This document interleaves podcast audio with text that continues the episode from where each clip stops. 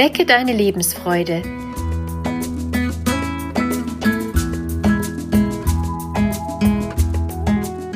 Der Coaching-Podcast von und mit Maja Günther.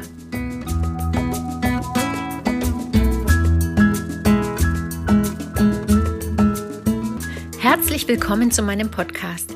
Mein Name ist Maja Günther, ich bin systemische Coach und Beraterin. In dieser Folge geht es darum, wie wichtig Wertschätzung in der Kommunikation ist und wie Verletzungen entstehen, wenn die Art und Weise, wie etwas gesagt wird, für den Gesprächspartner nicht stimmig ist. Wir können das, was gesagt wird, oft gar nicht mehr richtig aufnehmen, weil wir mit unserer eigenen Verletzung kämpfen.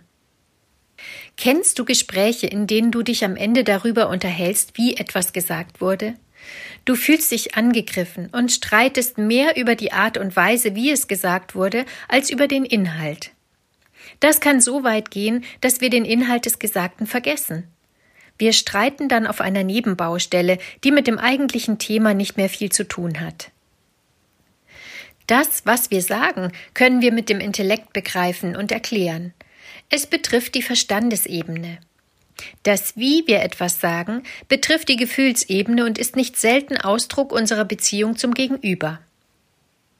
Stimmt die Art und Weise, wie etwas gesagt wird, können wir den Gegenstand des Gesprächs ohne Probleme aufnehmen. Wenn das Wie aber nicht stimmt, können wir den Gesprächsgegenstand oft auch nicht verstehen. Aus diesem Grund ist die Art und Weise, wie etwas gesagt wird, Grundvoraussetzung für eine gute Kommunikation. Weiter noch trägt sie maßgeblich zu einer funktionierenden Beziehung beider Gesprächspartner bei. Was kannst du tun, um wertschätzend kommunizieren zu können?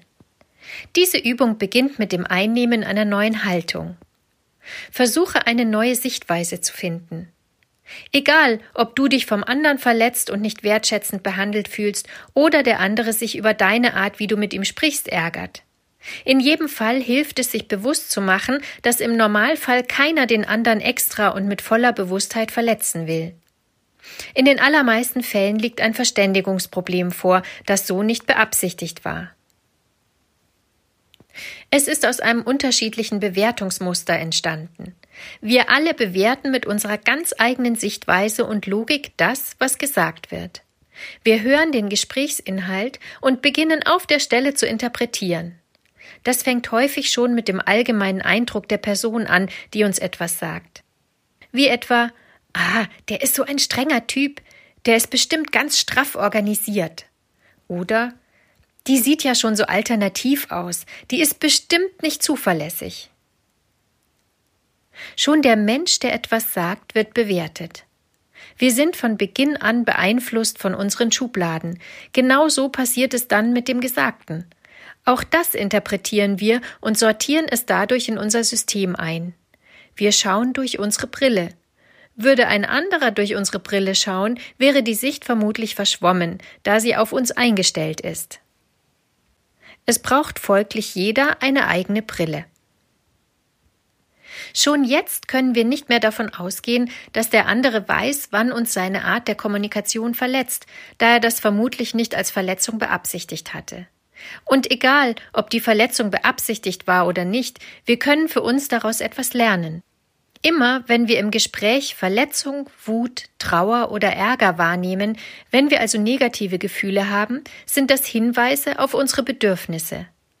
Das kann das Bedürfnis sein, verstanden zu werden, es kann das Bedürfnis sein, dass wir uns Unterstützung oder Hilfe wünschen.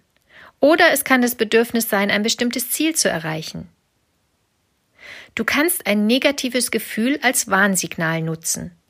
Überlege dir, welches Bedürfnis dahinter steckt. Welches Bedürfnis hast du innerhalb der Kommunikation, das bisher unerfüllt geblieben ist? Wenn du für dich Klarheit gewonnen hast, welches Bedürfnis erfüllt sein möchte, dann versuche es deinem Gegenüber mitzuteilen. Für den anderen ist es leichter, wenn du erklärst, warum du emotional reagiert hast. Umgekehrt kannst du die Übung ebenfalls machen. Wenn du vom anderen einen Vorwurf bekommst über die Art, wie du etwas gesagt hast, sprich aus, dass ein Missverständnis vorliegt und lenke die Aufmerksamkeit auf das, was ihr mit dem Gespräch erreichen wollt. Tauscht euch über das Ziel des Gesprächs aus. Überlege dir, was den anderen veranlasst hat, dich zu kritisieren und frage nach dessen Bedürfnis. Eine hilfreiche Frage ist eine nach dem Ziel. In etwa, was wollen wir erreichen? Wo wollen wir hin mit dem Gespräch? Oder, wenn es ein berufliches Gespräch ist, was soll für dich passieren, damit du das Gefühl hast, das Gespräch war nützlich für dich? Je unangenehmer, ärgerlicher oder emotionaler das Wie eines Dialogs zum Ausdruck kommt, desto stärker ist das Bedürfnis dahinter und desto dringender möchte es Erfüllung finden.